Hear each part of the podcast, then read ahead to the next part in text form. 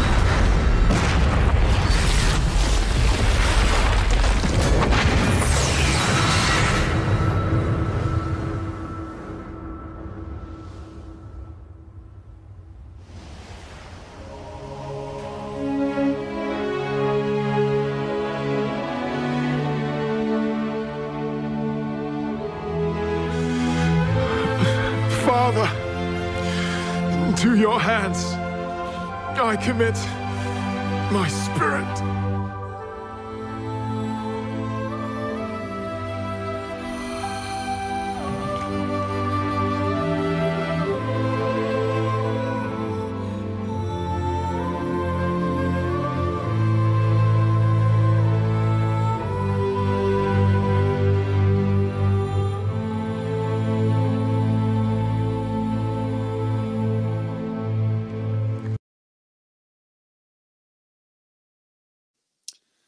Siempre que me aventuro a dar esta enseñanza, me siento profundamente emocionado, porque hoy voy a hablar acerca de lo que ocurrió en la cruz.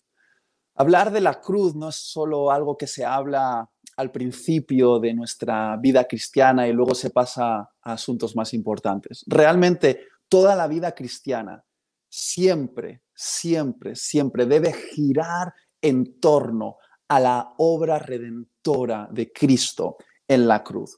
Y quiero traerte de regreso a la cruz. Probablemente tú ya hayas escuchado este mensaje antes, pero me gustaría que lo volvieses a escuchar, que te volvieses a empapar de estas verdades que son verdades tan poderosas que pueden transformar nuestra alma. Literalmente son verdades que nos convierten. Y me gustaría que comenzásemos eh, analizando una palabra, una palabra que forma parte del vocabulario cristiano, pero que creo que no mucha gente sabe lo que realmente significa, y es la palabra evangelio. Evangelio es una palabra que se ha traducido así literalmente del griego, evangelion, que traducida de una manera eh, más específica, significaría algo así como buenas noticias. Ahora, la cuestión es, ¿cuáles son las buenas noticias del Evangelio? Pues las buenas noticias del Evangelio es que la guerra entre Dios y los seres humanos ha terminado. La palabra Evangelio, utilizada por Jesucristo y por los apóstoles para definir el mensaje de salvación. Era una palabra que ya se utilizaba en la cultura eh, de aquella época para designar el acuerdo de paz entre dos naciones que estaban en guerra. Cuando dos naciones pasaban tiempo en guerra y esa guerra había traído mucha muerte y destrucción, si finalmente esas dos naciones llegaban a un acuerdo. Los líderes de esas dos naciones se reunían alrededor de una mesa y escribían un documento con acuerdos de paz que se llamaba Evangelio. Evangelio era un acuerdo de paz entre las dos partes. Y literalmente mensajeros tomaban ese documento e iban corriendo a las ciudades de sus países anunciando la buena noticia y decían, tengo una buena noticia, la guerra ha terminado.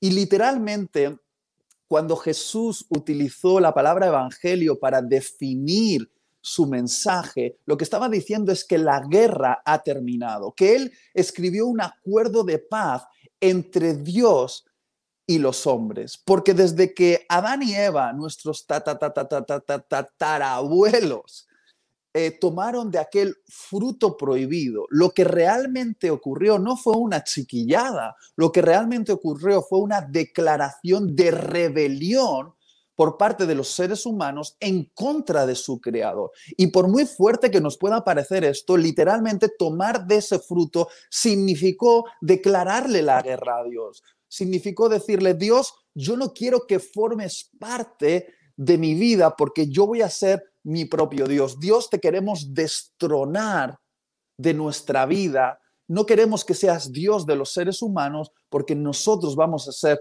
nuestros propios dioses. Fue una declaración de guerra y no hace falta ser muy inteligente para saber que entre en una guerra entre Dios y los seres humanos, los que iban a salir perdiendo eran los seres humanos. Y cuando Jesús vino, Él vino a firmar un acuerdo de paz entre Dios y los seres humanos, pero no lo firmó sobre un documento, lo firmó en una cruz y no lo, no lo firmó con tinta, sino que lo firmó con su propia sangre. Y es de eso de lo que vamos a hablar. ¿Qué te parece, Zope, este concepto del Evangelio? ¿Lo habías escuchado antes? sé que muchas personas no han oído acerca de este significado, pero por muy fuerte que nos pueda parecer Zope, literalmente evangelio significa un acuerdo de paz entre Dios y los hombres. Y esto ya nos empieza a tensar un poco porque nos pone en una posición de estábamos en guerra con Dios. ¿Qué te parece esto, Zope?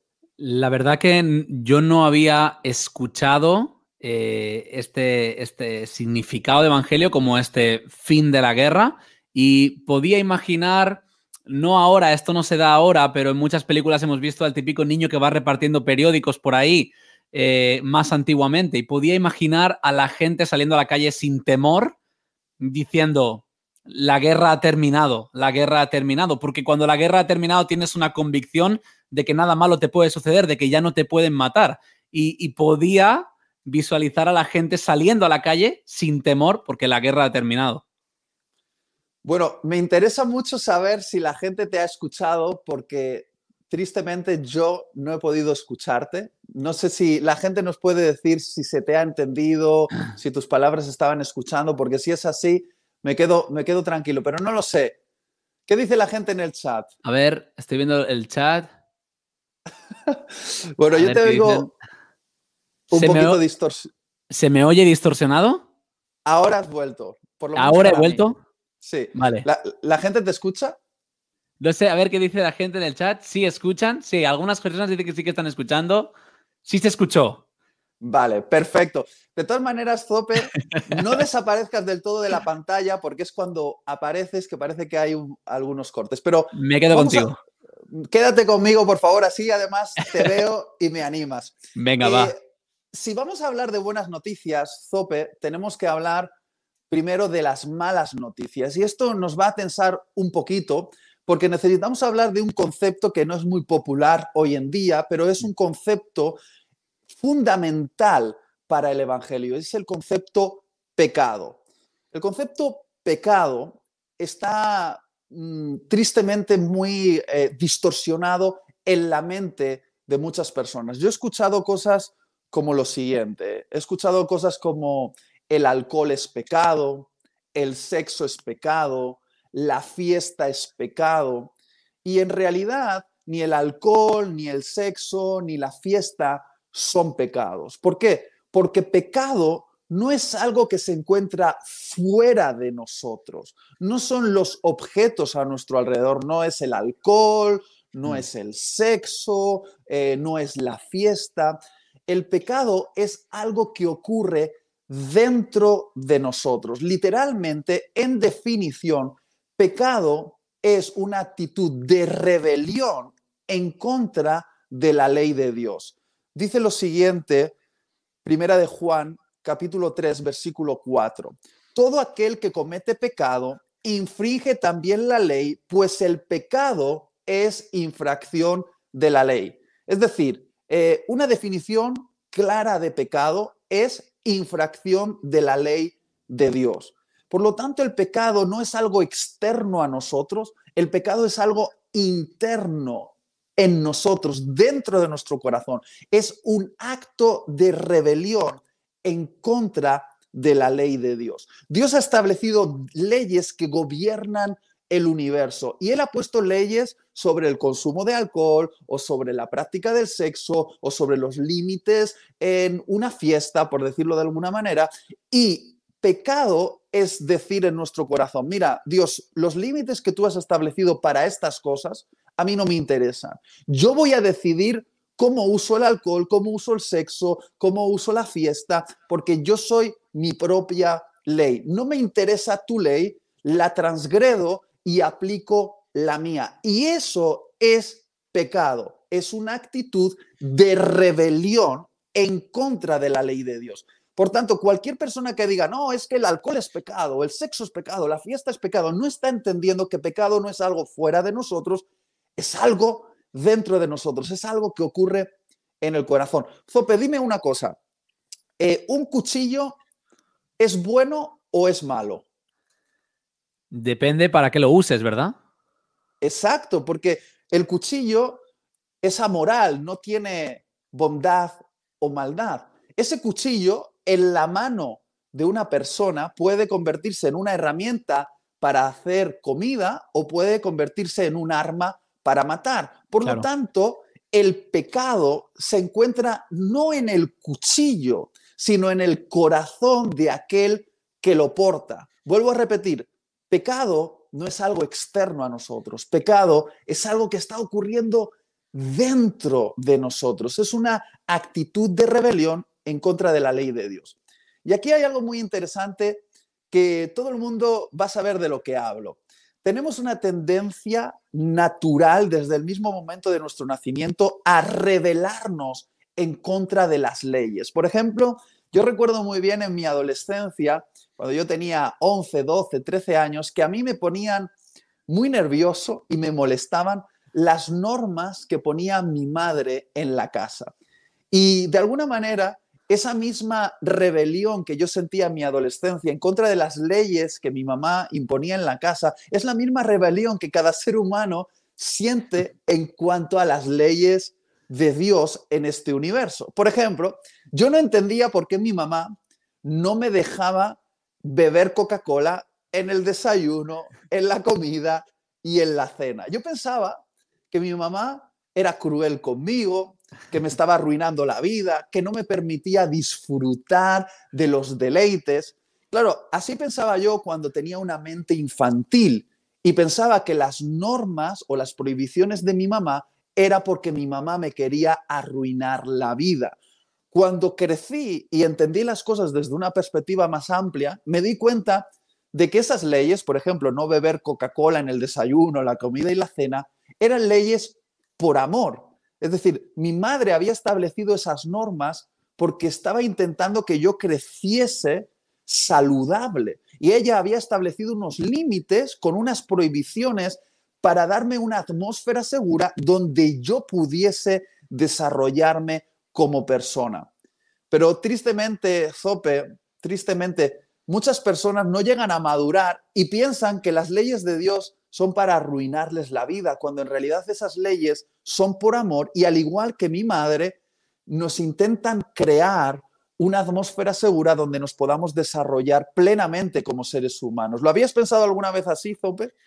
Eh, la verdad sí que había pensado en esas eh, normas de, de, de, un padre y sí que había visto ese ejemplo de un padre, pero algo que me hacía pensar ahora cuando te escuchaba hablar, Itiel, es que creo que ahora puedes comprender muy bien por qué tu madre no te da Coca-Cola, porque creo que ahora mismo no le darías un vaso de Coca-Cola a, a Laia.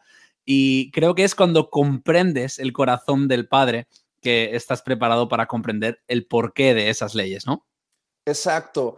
Las leyes de Dios son leyes que están empapadas de su amor paternal. Cuando Él establece leyes en cuanto a ciertas cosas, no es porque quiere arruinarnos la vida, es porque quiere que nos desarrollemos en nuestro pleno potencial como seres humanos, porque transgredir su ley no es tener mayor libertad, es convertirnos en esclavos. Claro. Ahora, hay algo muy interesante que me gustaría que pudiésemos entender. Está en Santiago capítulo 2, versículo 10. Dice lo siguiente, porque cualquiera que guardare toda la ley, pero ofendiere en un punto, se hace culpable de todos. Lo que voy a decir ahora va a sonar muy fuerte para los que nos están escuchando, pero según la Biblia, cualquier persona que sea capaz de guardar el 99% de toda la ley divina, pero fracasa en un 1%, cae sobre él todo el peso de la transgresión de la ley. Wow. Y esto es muy fuerte y es difícil de entender porque muchas veces nosotros medimos nuestra transgresión por porcentaje. Decimos, no, esta persona es más rebelde que yo o es más mala que yo o, o, incumple más los mandamientos de Dios que yo. Pero según la Biblia, da igual que transgredas mucho o poco, si transgredes solo un punto de la ley, te haces culpable de todo el peso de la ley. Ahora, la mayoría de personas conocen los famosos diez mandamientos, pero no son los únicos mandamientos de la Biblia. En el Antiguo Testamento, los rabinos eh, condensaron todos los mandamientos de la ley divina en 613. Esos son los 613 mandamientos de la ley de Dios en el Antiguo Testamento. Y no solo eso, cuando Jesús apareció en escena en el Sermón de la Montaña, tradujo esa ley y dijo, oísteis que fue dicho, no matarás.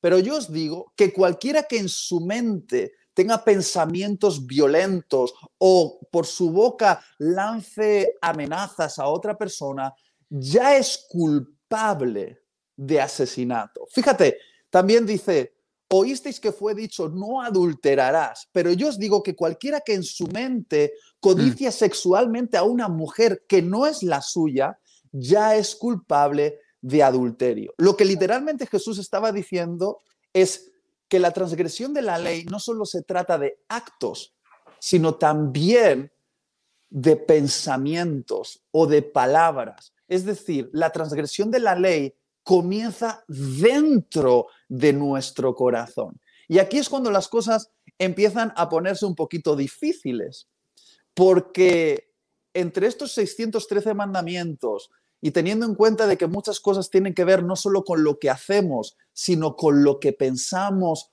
o decimos, la cuestión es, ¿hay alguien capaz de cumplir la ley al 100%? Porque lo que dice aquí es que cualquiera que guarde toda la ley, pero la ofende en un solo punto, se hace culpable de todos.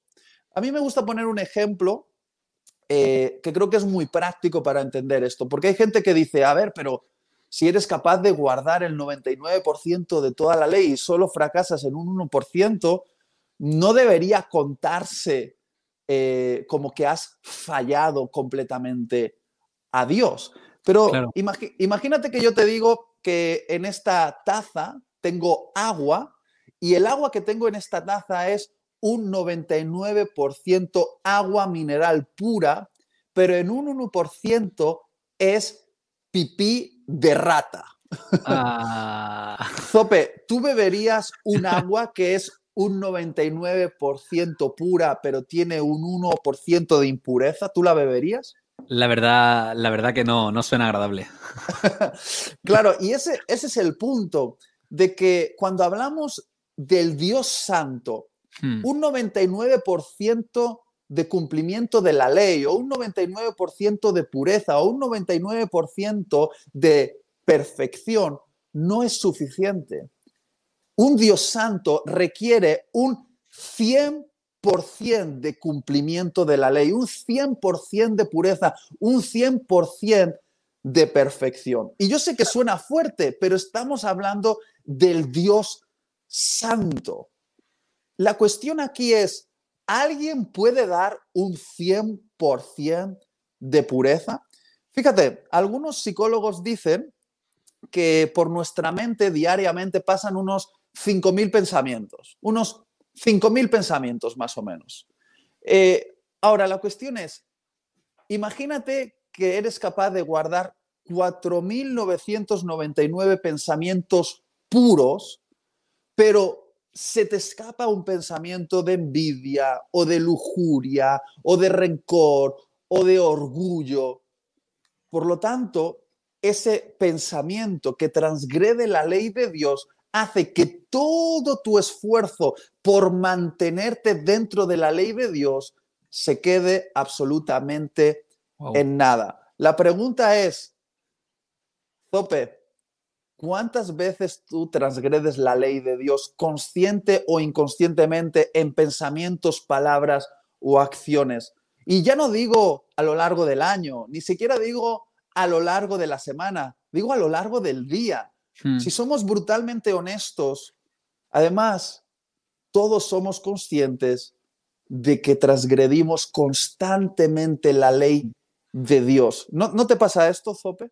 Sí, y además eh, yo creo que todo el mundo que nos está viendo ahora puede identificar ciertos pensamientos que no ayudan. Eh, imagínate los que pasan por nuestra mente de forma inconsciente, porque si tú me hubieras preguntado cuántos pensamientos crees, yo no creo que hubiera dicho 5.000. Sabiendo este dato, me asusta, tengo como vértigo de saber cuántos pensamientos debe haber en mi mente que un día Dios va a decir, eh, tantos pensamientos, este, este, incluso algunos que creo que son correctos y en realidad me están alejando del pensamiento de Dios. No quiero ni, ni, pensarlo.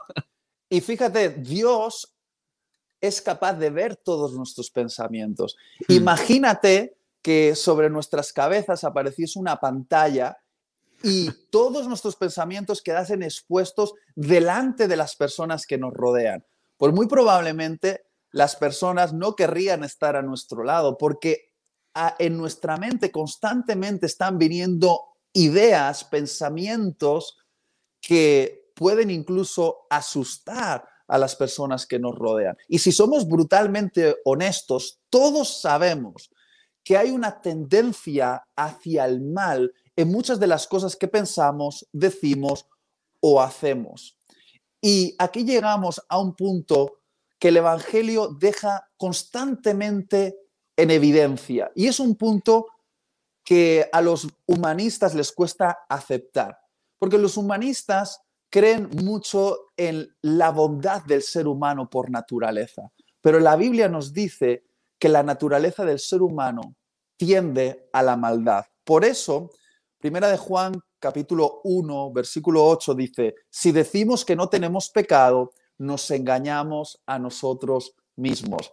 Si alguien dice, hey, yo no peco, bueno, ya se está engañando a sí mismo, por lo tanto, está pecando y vuelve a, caer dentro del fracaso total. Romanos 3.10 dice, no hay justo ni aún uno. Y esta es la realidad que nos presenta el Evangelio. Todos fracasamos en el cumplimiento de la ley de Dios. Si tú lees todo el Antiguo Testamento, te darás cuenta de que los grandes hombres y mujeres de Dios, Moisés, David, Daniel, José, todos estos hombres que hicieron grandes proezas para Dios, pero la Biblia nos deja ver sus fracasos humanos. Porque si hay algo que nos intenta mostrar la Biblia es que todo el esfuerzo humano que uno pueda aplicar, incluso cuando hablamos de estos grandes hombres y mujeres de Dios del Antiguo Testamento, se queda corto cuando se trata del cumplimiento de la ley de Dios. El Antiguo Testamento nos cuenta una triste historia. Es los mejores hombres y las mejores mujeres todavía no son suficientes. No dan el 100%, fracasan y transgreden la ley de Dios. Fíjate lo que dice en Romanos capítulo 5, versículo 12.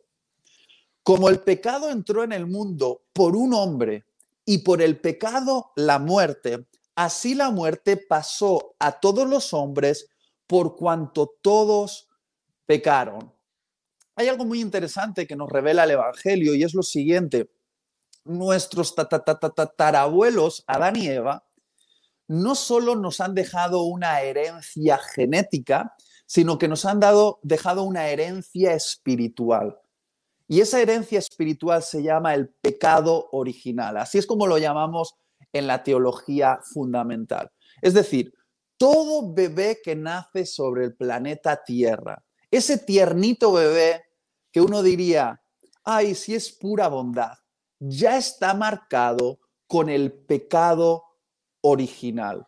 Es decir, su corazón está marcado con el pecado original y desde su más tierna infancia va a tener una tendencia a la maldad, es decir, a transgredir la ley de Dios. Muchos de los que me están escuchando ahora les cuesta creer esto, porque cuando ven un bebé dicen es pura bondad, debe ser un angelito. Pues no es un angelito, si acaso es un angelito caído, porque en realidad no es pura bondad está marcado con el pecado original. Yo soy padre de una preciosa niña llamada Laia, tiene dos años y medio, y no tardando mucho, con un añito, un añito y medio, cuando comenzaba a hablar y a interactuar con nosotros, yo me di cuenta de que empezaba a desarrollar ciertas tendencias que yo no le había enseñado, por ejemplo, tendencias a mentir. ¿Quién ha tirado esto? Y de repente decía que había sido su primito o, por ejemplo, eh, venía una amiga a jugar con ella y cuando cogían sus, sus juguetes, ella se enfadaba y la empujaba. Y uno se pregunta, ¿de dónde viene esto? Hoy en día se, dice que es la cultura la que contamina el corazón del ser humano y que si hiciésemos una transformación cultural no habría asesinos o violadores o ladrones, pero no es verdad. Si tú encierras a un ser humano en una caja ausente de toda, toda influencia cultural, ese ser humano por naturaleza caída va a desarrollar una tendencia hacia la maldad, es decir, hacia la mentira, el robo, el engaño. ¿Se entiende lo que estoy intentando decir, Zope? Sí, sí, sí, sí, se entiende, se entiende perfectamente. Yo siempre me he preguntado, cuando un niño deja de ser bondadoso y empieza a ser malo, pero creo que no hay un momento donde empieza a serlo, sino cuando empieza directamente a existir esa vida. Exacto. Lo que pasa es que está eh, en una fase de, de, no desarrollo de la conciencia. Por lo tanto, por lo tanto, no se le puede hacer culpable de sus actos instintivos. Hmm. pero, pero los tiene. Es decir, si yo le diese a mi hija un arma, si le diese una pistola, y ella en un momento se enfada porque tiene arrebatos, arrebatos de ira. Eh, se deja guiar instintivamente por algo que la enfada, porque viene otro niño y agarra sus juguetes. Claro. Literalmente mi niña instintivamente podría apretar el gatillo y matar, sin ser consciente de lo que ha hecho, porque no mide las consecuencias. Exactamente. Pero lo haría. Eh, literalmente algo que hemos tenido que enseñar a nuestra hija es que no hay que pegar porque de repente nosotros la corregíamos y ella levantaba la mano para pegarnos. Y la teníamos, la hemos tenido que enseñar, eso no se hace.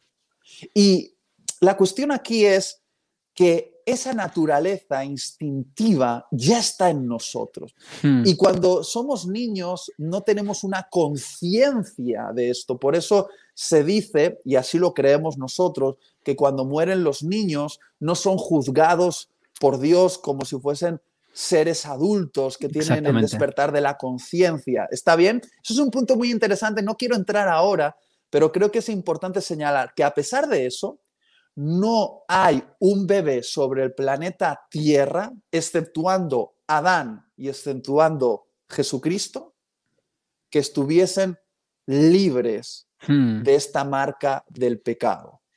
¿Hasta aquí se está entendiendo lo que quiero decir? Se está entendiendo, se está entendiendo y creo que la gente que nos está viendo está aprendiendo que cuando te vean a ti con tu hija no hay que quitarle los juguetes. muy bueno, muy bueno. No lo hagáis, no lo hagáis. Fíjate lo que dice aquí, Zope, Romanos 1, 29 al 32. Estas palabras de Pablo son muy duras, no tienen nada que ver con coach motivacional.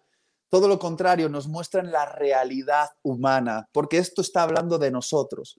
Dice, Zope, tú y yo y todos los que están conectados a esta transmisión, estamos atestados de toda injusticia, fornicación, perversidad, avaricia, maldad, llenos de envidia, homicidios, contiendas, engaños y perversidades.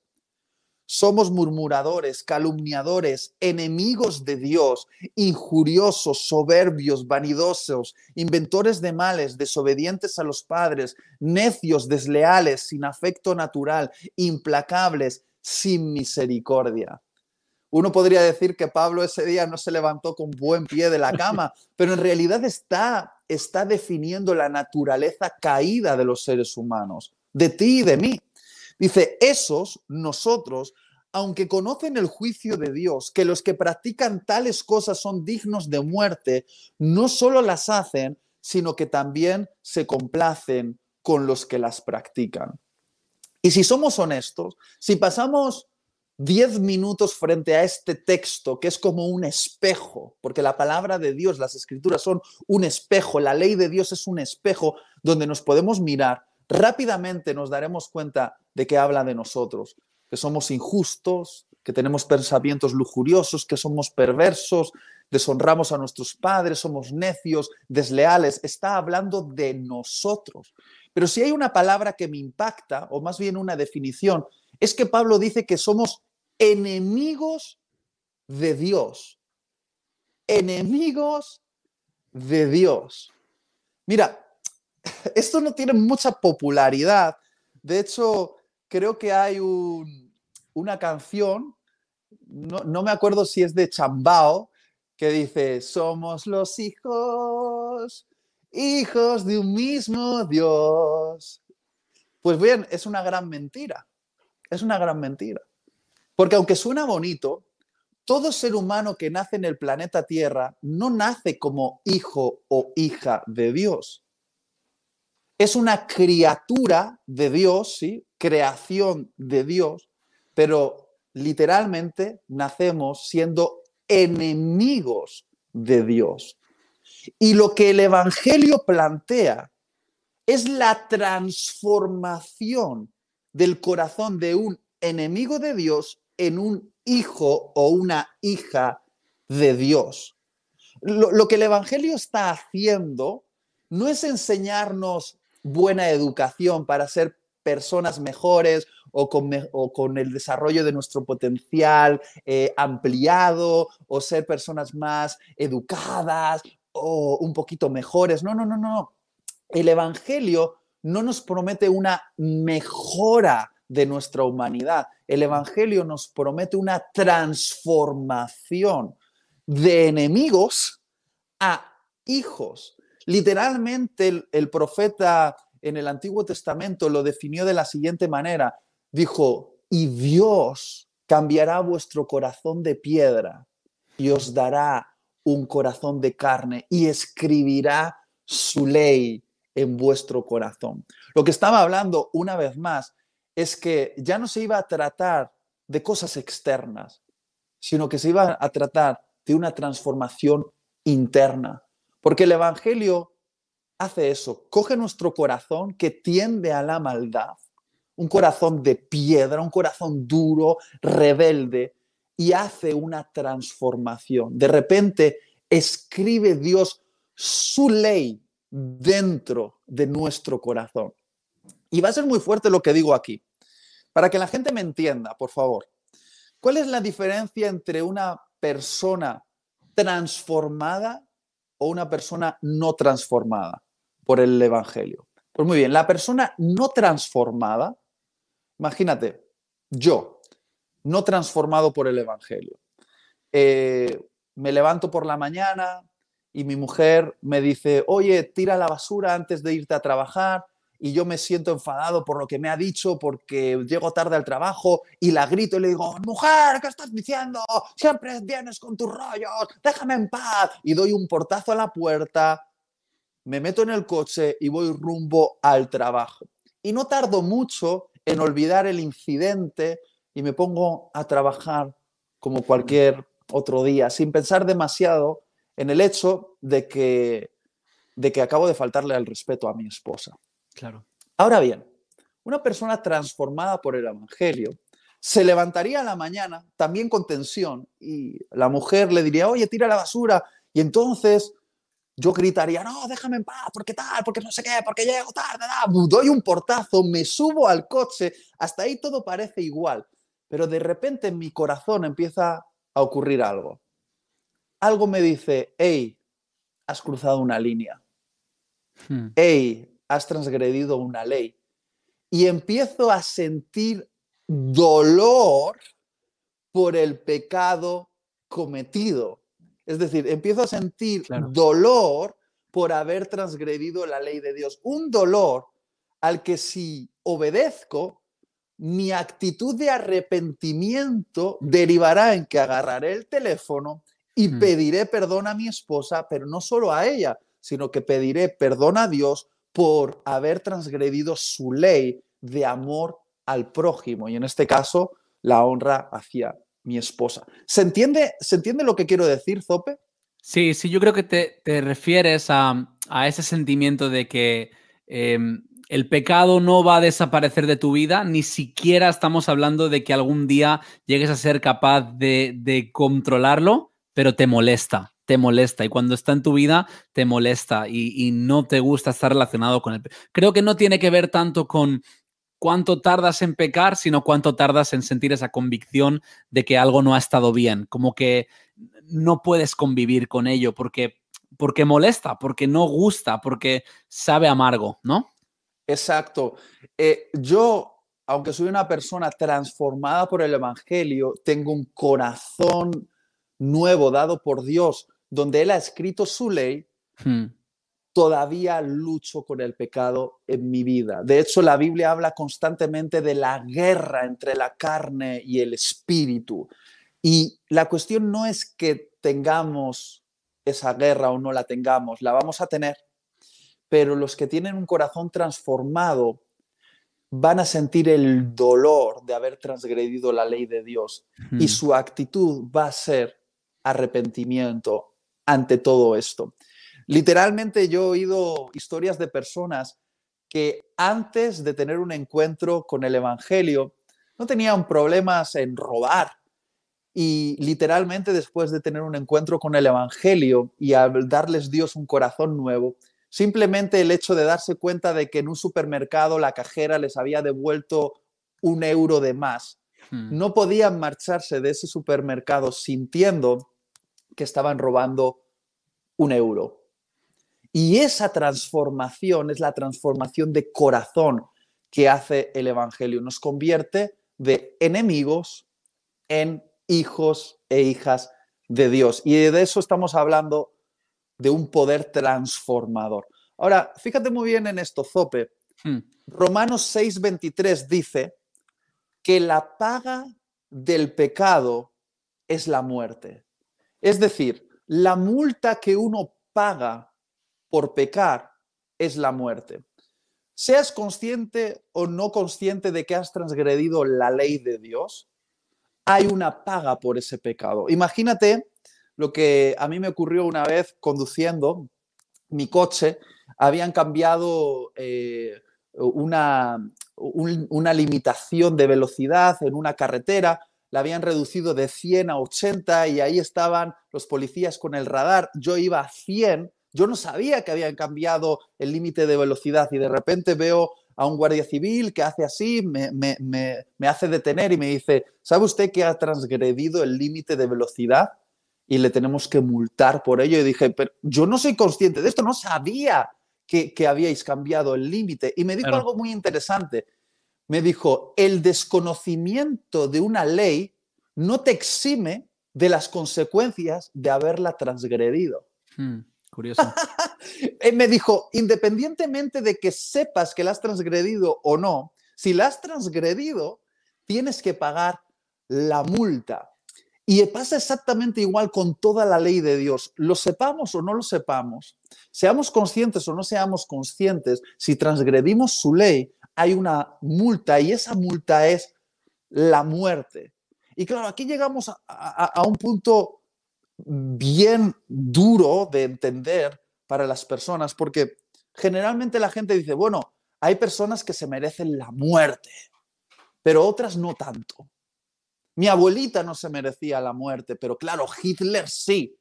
Hitler que asesinó a eh, dos, tres millones de personas y que, y que llevó a los campos de concentración a millones de judíos. Él sí se merece una sentencia así. Pero lo que el Evangelio nos dice es que tanto Hitler como tú, si habéis transgredido la ley de Dios, os merecéis la muerte por igual. La diferencia entre Hitler y tú puede ser cuantitativa, pero no cualitativa. Es decir, puede ser su transgresión, hablando de cantidad, mayor que la tuya, pero en cuanto a esencia, es igual. Es decir, fíjate lo que voy a decir, Zoper. Según la Biblia, según el Evangelio, matar a un millón de personas por una cuestión de raza y meterlas en, en- campos de concentración y asesinarlas, como hizo Hitler con los judíos, según la ley de Dios, se merece la misma muerte que tus pensamientos racistas que no dejas salir por tu boca, pero que piensas y dices, ah, es que este inmigrante ha venido a mi país a quitarme el dinero, que se vuelva a su país, mira, además huele mal y mira cómo está. Ese pensamiento racista, aunque no derive en un asesinato, ni siquiera aunque no lo pronuncies, delante de Dios, wow. merece la muerte por igual que el holocausto que perpetró Hitler.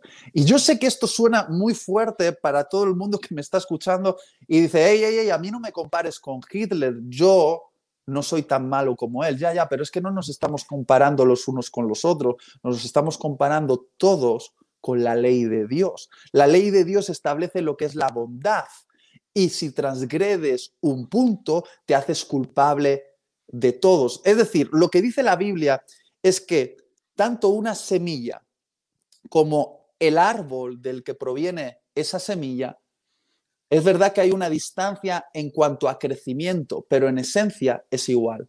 ¿Por qué? Porque el árbol proviene de la semilla, la esencia es la misma. Por lo tanto, asesinar a dos millones de personas en campos de concentración proviene de la misma semilla que es un pensamiento racista en tu mente. Parece que hay una gran distancia en cantidad, en, una cuestión cuantitativa sí que hay diferencia, pero cualitativa, es decir, en cuanto a esencia, es exactamente igual delante de Dios. ¿Qué te hace pensar esto, Zope? Porque sé que pone un poquito incómoda a las personas eh, darse cuenta de este punto, de que, hey, yo soy un asesino, hey, yo soy un adúltero, incluso simplemente por haber pensado algo, aunque no lo haya hecho. ¿Qué te parece eso?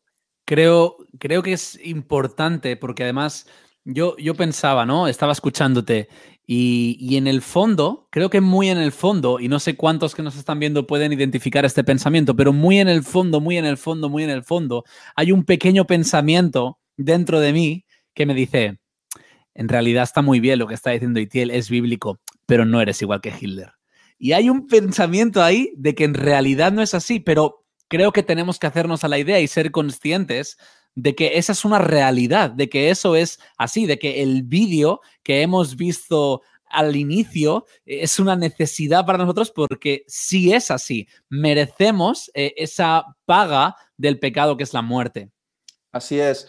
Y por favor, eh, cualquier persona que diga, yo no soy como Hitler, porque claro, Hitler era un monstruo. Bueno, Hitler pertenecía a una cultura en su época, en los años 20 y 30, que era la cultura más avanzada del momento. Eran los alemanes, gente educada, los grandes científicos, los grandes filósofos, los grandes autores. Es mm. decir, era la cuna del pensamiento humanista y de ese lugar de gente avanzada, sofisticada, eh, de lo mejor de lo mejor, surgió un holocausto que dejó millones de muertos en el mundo. Por favor, por favor, por favor, todos en esencia somos eso.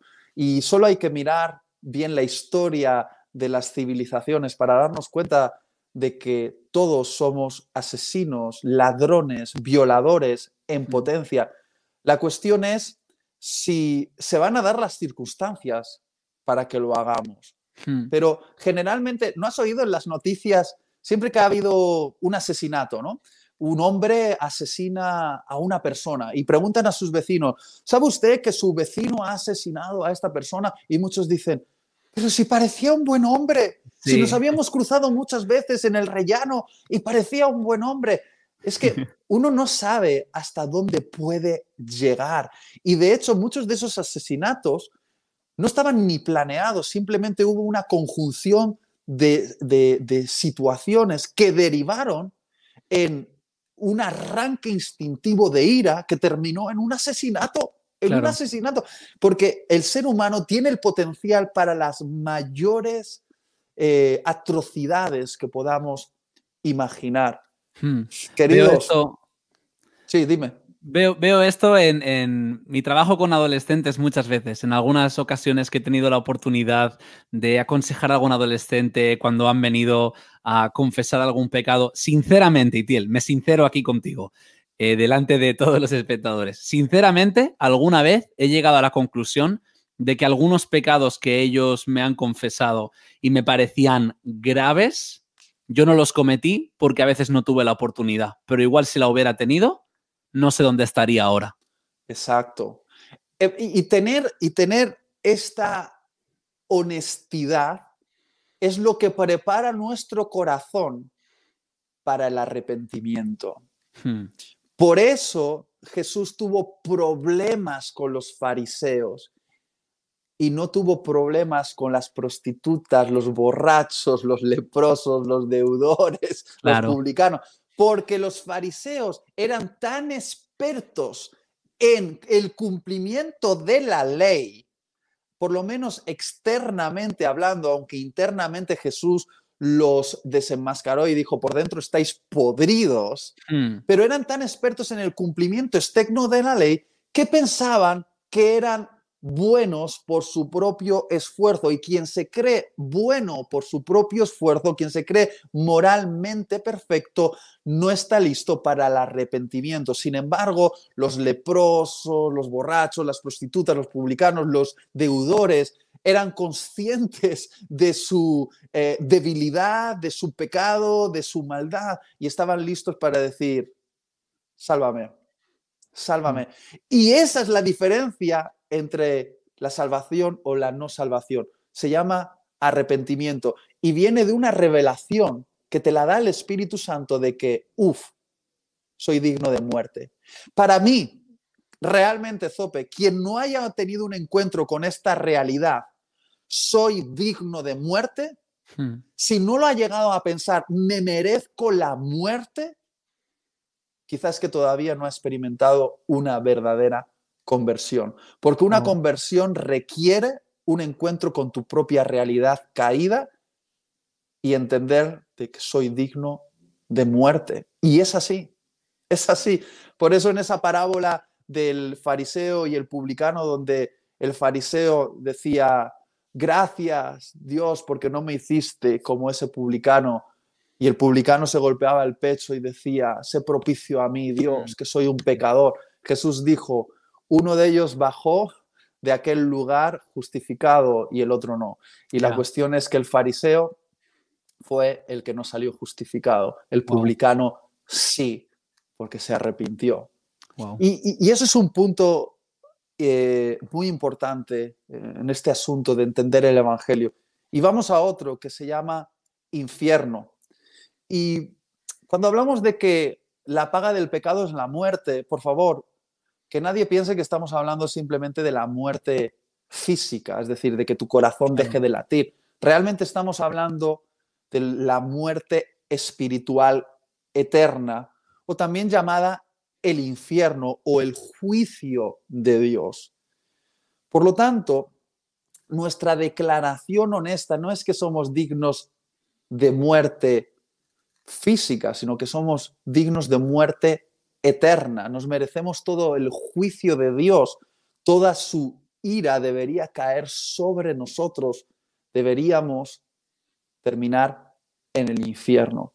El infierno, no, no, no siento mucho placer al hablar del infierno, todo lo contrario, siento incomodidad, pero Jesús habló mucho del infierno es el que más habló del infierno en toda la Biblia y aunque lo describió con diferentes símbolos, oscuridad, fuego, gusanos, eh, chirriar de dientes, y aunque podamos afirmar que todo eso eran símbolos, simplemente símbolos, realmente eran símbolos horribles y símbolos horribles apuntan a una realidad horrible. Y sea lo que sea el infierno, lo que está claro es que el infierno es la consecuencia de una elección personal. Es decir, si nosotros decimos, Dios, quiero vivir lejos de ti en este mundo, quiero eh, desconectarme de, de ti y de todo lo que tú representas, esa decisión que tomamos nos acompaña a la eternidad. Y el infierno es un lugar de desconexión eterna de Dios. No me pidas que te haga una definición, Zope, de qué es exactamente el infierno, pero lo que sí sé que es desconexión eterna de Dios. Si tú en este mundo dices, Dios, no te quiero en mi vida, Dios respeta esa decisión por toda la eternidad. Y eso es el infierno. Pero aquí llegamos a una pregunta bien incómoda, pero la vamos a abordar. Zope, ¿cómo es posible que un Dios bueno permita que la gente vaya al infierno. Este es, este es un punto eh, realmente complicado para, para nuestro corazón, ¿no? Decimos, ¿cómo es posible que un Dios bueno permita que la gente vaya al infierno? Pues muy bien, la verdad es que creo que no somos conscientes de lo que significa que Dios sea bueno. A veces hemos pensado en una especie de Dios eh, a, nuestra, a nuestra imagen, que lo metemos dentro de nuestros parámetros de lo que consideramos que es lo bueno y lo malo, pero quizá estamos muy equivocados. Déjame, déjame contarte esta parábola llamada la parábola del juez bueno, ¿vale?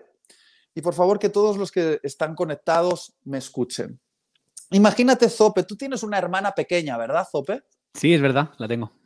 Imagínate que cuando erais más jovencitos, y tú eras un adolescente y tu hermana una niñita, eh, tus papás te dicen, oye, llévala al parque a jugar. Y estás en el parque jugando con ella y tú la estás cuidando porque es muy pequeña, es muy pequeña y sabes que en ese lugar hay personas malas. Entonces mm. está jugando a los columpios, tú no le quitas eh, el ojo de encima, pero en un momento tu hermanita te dice, Zope, por favor, cómprame un helado. Y tú le dices, no, no, no, ahora no, no es el momento, pero ella insiste que por favor, cómprame un helado y finalmente aceptas.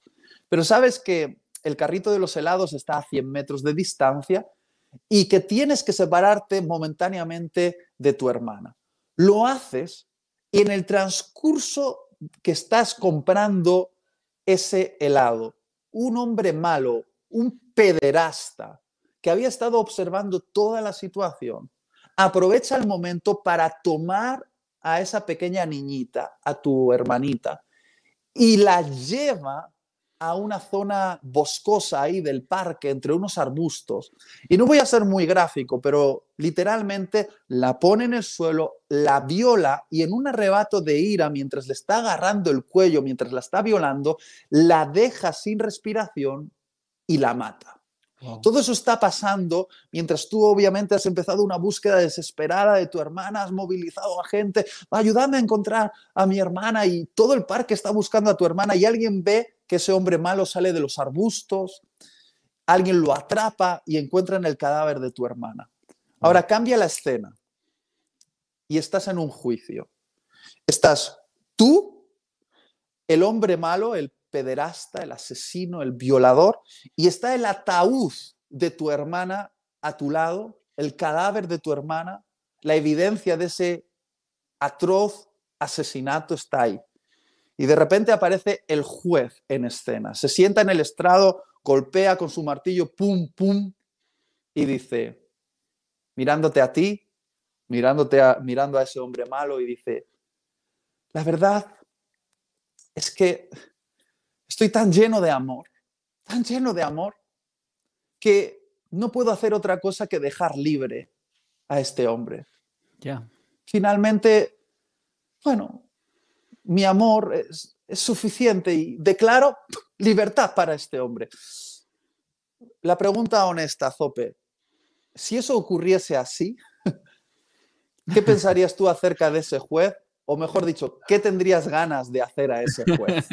Estaba pensando, antes de responder, primero mato al juez, luego mato al hombre malo y luego respondo a la pregunta. Me parecería injusto, la verdad. Claro, es injusto y de hecho te produce ira, porque hmm. piensas que ese juez no es bueno. Claro. Porque aunque el juez ha dicho que está lleno de amor y que por eso va a dejar sin pago a ese asesino, dentro de ti sabes que la verdadera bondad no es hmm. solamente amor, la verdadera bondad debe estar conectada con la justicia. Es decir, la verdadera bondad debe mezclar justicia y amor o justicia y misericordia. Y deben estar en perfecto equilibrio una con la otra, porque si le quitas la justicia, tenemos este ejemplo que te acabo de mostrar. Y si le quitas el amor y solo fuese un juez justo, condenaría a cualquier persona a la pena máxima eh, sin ningún tipo de miramiento y también tendríamos finalmente un juez malvado. Por lo tanto, un buen juez necesita ser justo y misericordioso en un equilibrio perfecto. Y Dios es un juez es un juez justo y misericordioso. Y eso es lo que le hace un juez bueno. Y lo, lo, impresionante de esta parábola que te acabo de contar es que en realidad los asesinos, los violadores, los hombres malos, somos hmm. tú y yo, Zope. Wow. Somos tú y yo en esta historia. Y la cuestión aquí, ya estoy llegando hacia el final, es que este juez justo, cuando se trata de justicia, requiere que todo pecado sea pagado con muerte. Hmm. Fíjate lo que dice la siguiente diapositiva. Justicia requiere que todo pecado sea pagado con muerte. Wow. En esta parábola, Zope, tú y yo somos esos hombres malos que hemos transgredido la ley y la justicia requiere que todo pecado sea pagado con muerte y muerte eterna en el infierno. La, la cuestión aquí no es si podremos argumentar delante del juez que nosotros no somos tan malos como otros, porque en realidad estamos siendo comparados con su libro de leyes y su libro de leyes deja una evidencia. Nosotros somos dignos de muerte. Entonces, la única pregunta aquí, y es la pregunta a la que responde el Evangelio, es esta. ¿Quién pagará? Y solo hay dos respuestas posibles. O pagas tú, o paga Jesucristo. Hmm. O pagas tú, o paga Jesucristo. Y aquí es donde llegamos a la misericordia del juez. Porque la misericordia del juez nos muestra que Jesús se ofrece a pagar con muerte en nuestro lugar.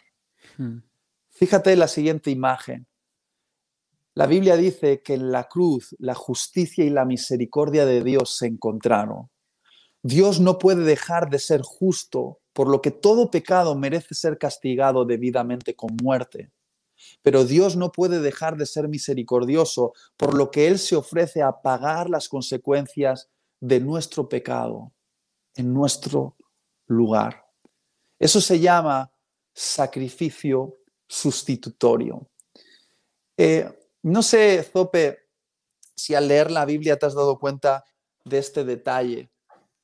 Como que toda la Biblia, sobre todo el Antiguo Testamento, parece que chorrea sangre, la sangre de sacrificios de, eh, de corderos y de otros animales. Y la pregunta es, ¿por qué? ¿Por qué existen esos sacrificios? Muy bien, esos sacrificios fueron el plan de Dios para encontrar el equilibrio entre la justicia y la misericordia. El primer sacrificio que se hizo en la historia de la humanidad fue el sacrificio que Dios hizo cuando Adán y Eva pecaron. Recuerdas que Dios le dijo a Adán y Eva, si tomáis del fruto prohibido, si tomáis de ese fruto prohibido, moriréis. Ahora la pregunta es, cuando tomaron del fruto, no murieron en ese momento. No murieron en ese momento. Sí que hubo una desconexión con Dios, pero Dios en su justicia debía haberlos matado, pero en su misericordia preparó un camino alternativo, que mm. fue derramar justicia sobre un cordero. Y literalmente la Biblia dice que Dios cubrió de pieles a Adán y a Eva. Y obviamente si las cubrió de pieles es porque tuvo Dios que sacrificar a un animal, arrancarle la piel al animal y ponerlo sobre Adán y Eva. Y ese fue el primer sacrificio de toda la historia de la humanidad. Fue el primer sacrificio que, que Dios hizo para cubrir el pecado de los seres humanos. Y a partir de ahí, Él estableció este sistema para cubrir el pecado de los seres humanos. Cuando los seres humanos pecasen, ese pecado debía recaer sobre un animal, por ejemplo, un cordero. En unas fiestas muy concretas, y no voy a entrar ahora en los detalles, pero por ejemplo en el día de la expiación, lo que muchos padres de familia hacían era traer un cordero al sacerdote lo llevaban al templo. Ese sacerdote que era un intermediario entre Dios y los seres humanos. Y literalmente el sacerdote ponía las manos sobre el cordero y declaraba en una oración de intercesión que el pecado de ese padre de familia y de toda su familia recaía sobre ese cordero inocente. Y cuando el sacerdote levantaba el cuchillo y degollaba al cordero y la sangre brotaba sobre el altar, el sacerdote hacía una oración a Dios y decía, aquí se hace justicia. Por el pecado de esta familia ha muerto este cordero, ha sido sacrificado. Y de alguna manera tomaba ese sacerdote la sangre del cordero, la echaba sobre el altar de la presencia de Dios, marcaba a ese padre de familia y declaraba paz entre Dios y esa persona o Dios y esa familia. Pero era una paz momentánea. ¿Por qué? Porque el sacrificio de un animal no puede ser comparado con el pecado de un ser humano. Es decir, lo justo, lo verdaderamente justo es que si un ser humano peca, otro ser humano debe pagar en su lugar. Como Adán pecó, se necesitaba otro Adán. Claro. Para que el intercambio fuese coherente. Y aquí es donde llegamos a la gran noticia. La Biblia dice que Jesús es el Cordero de Dios que quita el pecado del mundo. Es el último Adán al igual que Adán, Jesús nació sin pecado y vivió una vida justa. Donde Adán fracasó, Jesús triunfó.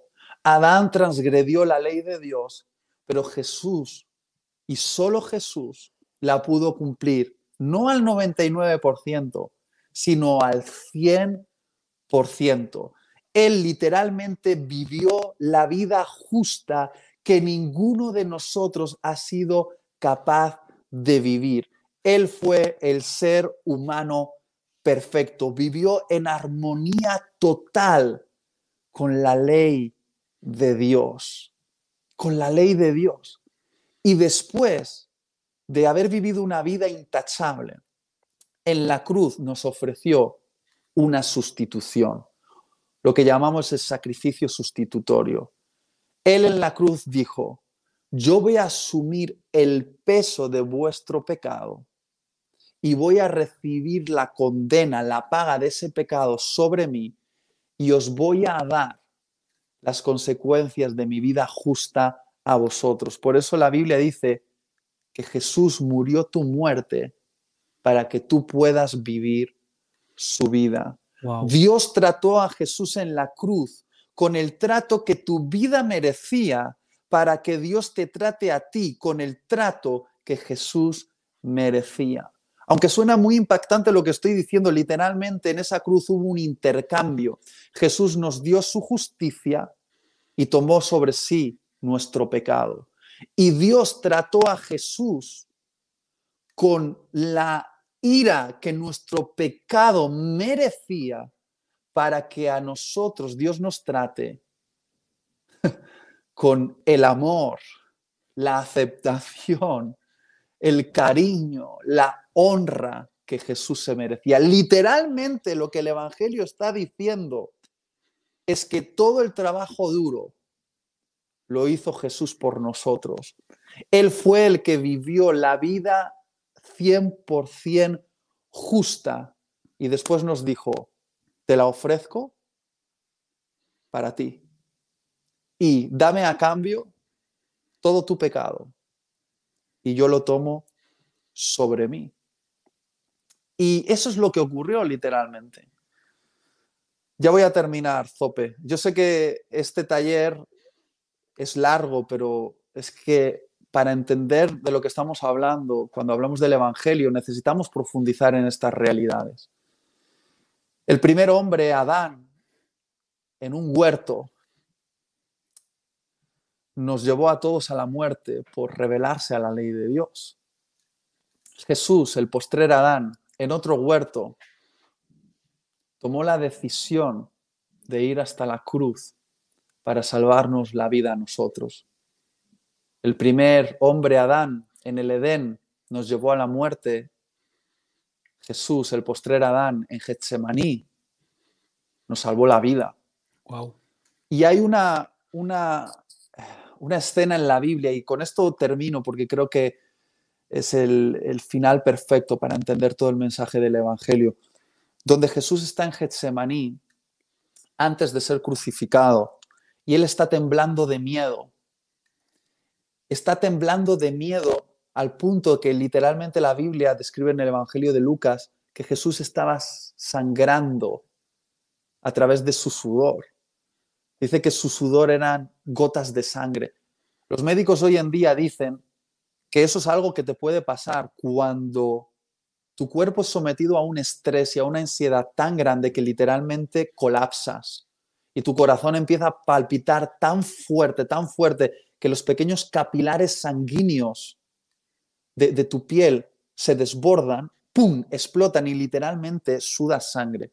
Ahora, Zope, ¿tú te imaginas la tensión a la que estaba siendo sometido Jesús en Getsemaní?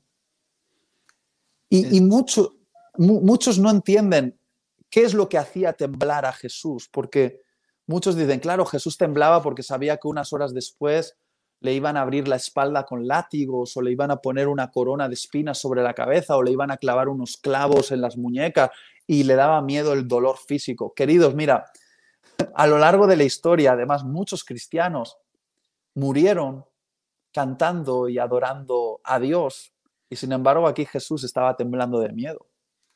¿Acaso Jesús era más cobarde que sus discípulos que fueron incluso crucificados años después y fueron cantando y adorando a Dios? Evidentemente no. Jesús es el más valiente de todos. Entonces, ¿qué es lo que hacía temblar a Jesús? Pues lo que hacía temblar a Jesús era la propuesta que el Padre le estaba haciendo. Era la propuesta de beber la copa de la ira en nuestro lugar. Por eso Jesús clamó al Padre y le dijo, Padre, si es posible, pase de mí esta copa. ¿A qué copa se estaba refiriendo?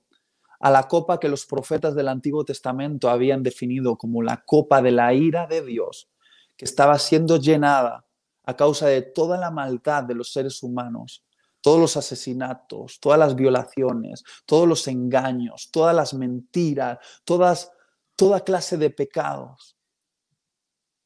Dios estaba llenando el juez justo, su copa de la ira para darle de beber a la humanidad en el día del juicio final. Una ira justa para las naciones, una ira justa para la humanidad. Pero en Getsemaní, el Padre le estaba diciendo a su Hijo Jesús, Jesús, tú has vivido una vida perfecta y lo único que tú deberías beber de mí es mi copa de amor. Pero ¿sabes qué? Quiero tener una gran familia. Y quiero tener a Zope y a Itiel en esa familia, pero han transgredido mi ley. Y deben be- beber de la copa de la ira. Así lo demanda mi justicia. Pero Jesús, ¿qué te parece si tú tomas esa copa y la bebes en su lugar? Bebes la consecuencia de su pecado en su lugar y yo les doy a ellos la copa de amor que tú te mereces. ¿Qué te parece si hacemos un intercambio, Jesús? ¿Qué te parece si tú te conviertes en el cordero sustitutorio? ¿Qué te parece si todo el pecado de la humanidad viene sobre ti y yo derramo toda mi ira sobre ti? Para que sobre ellos pueda verter toda mi gracia, todo mi amor, todo mi cariño. Y Jesús temblaba de miedo porque era una propuesta muy dolorosa para Jesús, muy dolorosa para Jesús. Pero Jesús miró al Padre y entendió que pagar ese precio merecía la pena para darle una gran familia al Padre. Y dijo, no se haga mi voluntad, sino la tuya. Adán en el Edén dijo, que se haga mi voluntad por delante de la tuya. Jesús en Getsemaní dijo, no se haga mi voluntad, sino la tuya.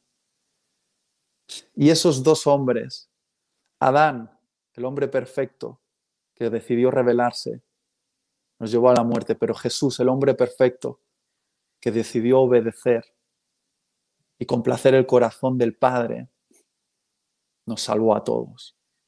En esa cruz, cuando Jesús estaba clavado, más allá del sufrimiento físico, que sin duda lo sintió, en el momento en el que el pecado de la humanidad, tu pecado y mi pecado, vino sobre él, él se convirtió en una masa de maldición, en una masa de pecado. Y aquel Jesús que había estado conectado a Dios Padre desde la eternidad, por primera vez en toda la eternidad, quedó desligado del Padre. Y es cuando Jesús gritó, Eloí, Eloí, lava sabactani. Esas palabras en arameo que traducidas a nuestro idioma significan, Dios mío, Dios mío, ¿por qué me has abandonado? Los teólogos afirman que justo fue ese momento en el cual todo el pecado de la humanidad Nuestros pecados pasados, presentes y futuros vinieron sobre Jesús. Y el Dios Santo, que no tiene comunión con el pecado por primera vez en toda la eternidad, se separó de su Hijo y derramó sobre él la ira de su juicio. Una ira que debía haber caído sobre nosotros, cayó sobre Jesús. Cayó sobre Jesús. Y justo en ese momento se firmó un acuerdo de paz con el resto de la humanidad. Porque Jesús pagó el precio por todos nosotros. La historia continúa con Jesús siendo sepultado y aparentemente vencido por el poder de la muerte. Pero esta historia termina con Jesús resucitado. Y hoy Jesús está a la diestra del Padre, sentado a la derecha del Padre. Y la Biblia dice que está ahí como intercesor. ¿Y qué significa intercesor? Yo siempre lo imagino así.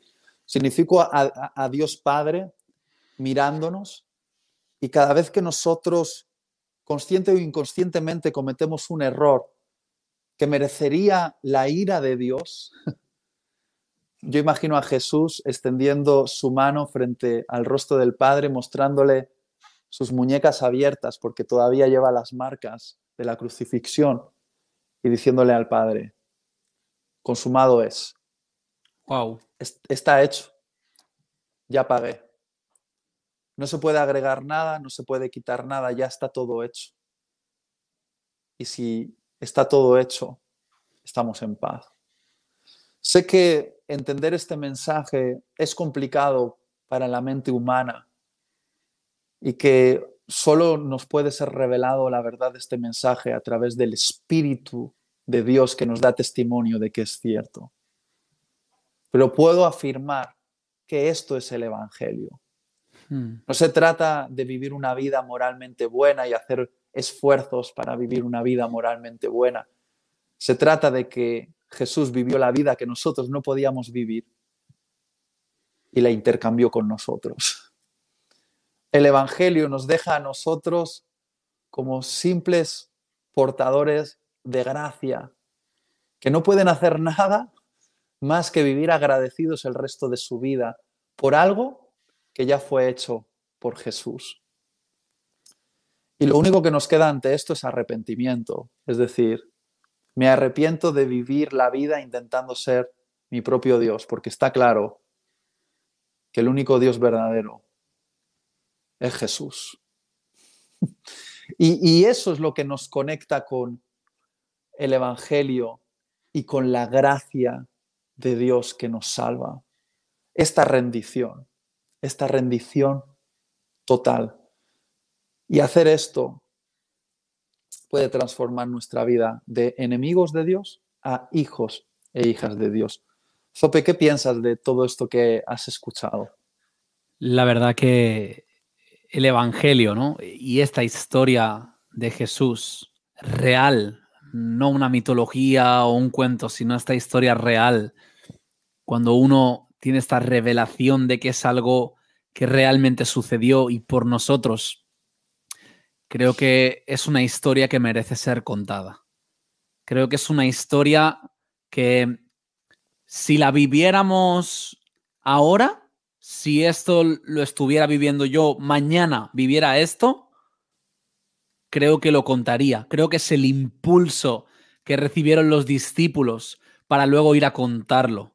Creo que cuando uno entiende que esto es el Evangelio y entiende que esta historia es real y que es tan personal eh, hacia uno mismo, entiende también que es una historia que merece ser contada y recibe el impulso para contar esta historia como tú la has contado hoy aquí, para ir a contarlo a todo aquel que necesita escucharlo, a todo aquel que conoce.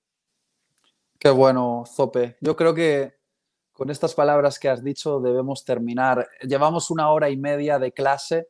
Sabía que esto iba a ser largo eh, y quien quiere aprender el Evangelio tiene que dedicar el tiempo suficiente para profundizar en estas verdades, que solo hemos tocado de manera superficial. Ya. Hay tomos y tomos y tomos y tomos de libros a lo largo de todas las bibliotecas del mundo, a lo largo de toda la historia, que todavía indagan en las profundidades de lo que ocurrió en esa cruz. Y creo que todavía nos sorprenderemos en la eternidad cuando estemos cara a cara con Jesús y Él nos lo explique todo claramente. Y todavía tendremos ganas de echarnos a sus pies y decirle, tú eres Dios, tú eres Dios. Yo cada vez que pienso en el Evangelio me, me sorprendo por esta historia, pero creo que todavía me voy a sorprender más cuando sea capaz de ver completamente lo que ocurrió en la cruz. Jesús, Dios hecho hombre, vino aquí para un intercambio. Y hmm. esta es una historia que merece la pena ser contada. No estamos hablando de coaching motivacional para sacar la mejor versión de nosotros mismos, estamos hablando de un mensaje que literalmente transforma el corazón del ser humano. Jesús toma nuestro corazón de piedra y lo carga sobre sí en la cruz y saca de su pecho su corazón donde está la ley de Dios escrita y lo mete en nuestro pecho para toda la eternidad. Y sabes, hay esta imagen que siempre pienso, que si el Padre, Dios Padre, pusiese su, voy a decirlo así, su cabeza sobre mi pecho y escuchase el latido de mi corazón, el latido que estaría escuchando no es el latido de Itiel, es el latido de Jesús. Porque yo tengo, estoy hablando simbólicamente, ¿vale? Sí, yo sí, sí. tengo el corazón de Jesús. Me ha sido dado. Ese espíritu de Cristo está en mí. Y cuando el Padre me ve, no ve a Itiel con todos sus errores, que los tengo y muchos. Él me ve cubierto de Cristo. Estoy cubierto, al igual que Adán y Eva fueron cubiertos con esa piel de aquel sacrificio que Dios hizo, yo ahora estoy cubierto de Jesús. Y el Padre ve a Jesús en mí. Zope, ¿qué tal si terminas con una oración hmm, y nos despedimos de todos los, los que se hayan quedado hasta el final? No, no sé cuánta gente se ha quedado. ¿Tú ves el chat ahí? el chat está ardiendo, la verdad que está más activo que, en toda la clase y, y, la gente está... Yo creo que la gente está recibiendo una buena clase. ¿Puedes Eh, poner alguno de los comentarios que hayan puesto por ahí adorando a Dios? Eh, Voy a pedir que la gente ponga eh, adoración a Dios, a Jesucristo por su obra y sácalos aquí en la pantalla como una declaración de adoración a Jesús. Debemos terminar así. Mira, El hay- Evangelio es vida porque Cristo es el Evangelio y Él está vivo. Qué bueno. ¿Qué más? ¿Qué más? Más. Vamos a adorar a Jesús. más. Hay gente poniendo emoticonos, a ver si encuentro alguno de adoración. Pon emoticonos, que también están bien. Pon emoticonos. A mira. veces cuando no hay palabras. Aquí alguien sintiéndose amado por Dios. Qué bueno.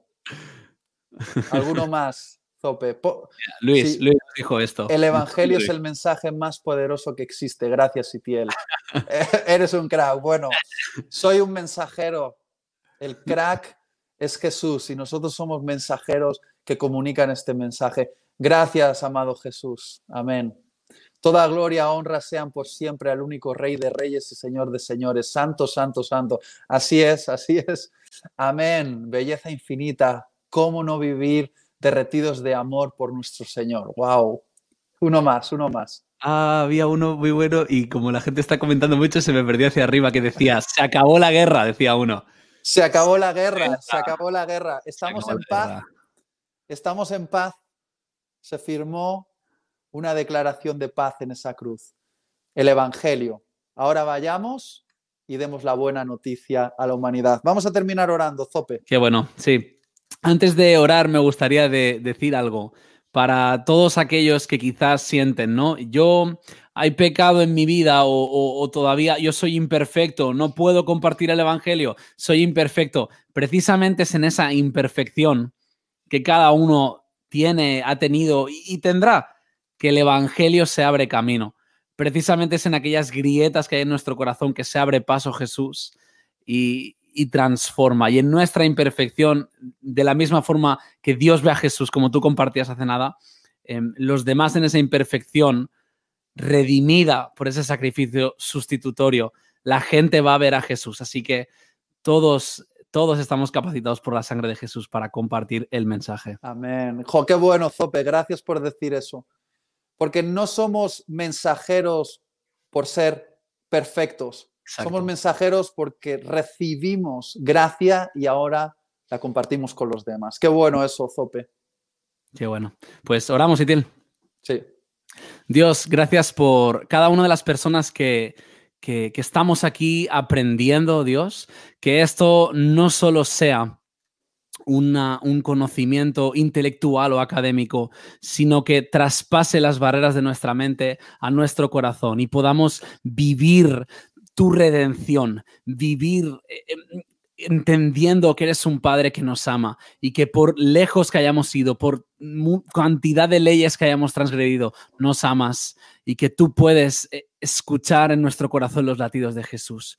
Yo te pido que esto sea real a cada día de nuestra vida, Dios, y que nada pueda endurecer nuestro corazón tal y como tú lo has enternecido. Te pido que nos capacites, Señor, para compartir el Evangelio, Dios, y que no sintamos que no somos capaces por nuestros defectos, sino que clamemos a Jesús por una capacidad que excede de nuestras fuerzas, pero que depende de tu poder, Señor. Gracias por todo lo que has hecho. Te adoramos porque eres un Dios bueno, y eres un Dios justo, pero eres un Dios de amor que nos ama, que nos sana y que nos salva. Gracias Dios por este tiempo. En el nombre de Jesús. Amén. Amén. Amén.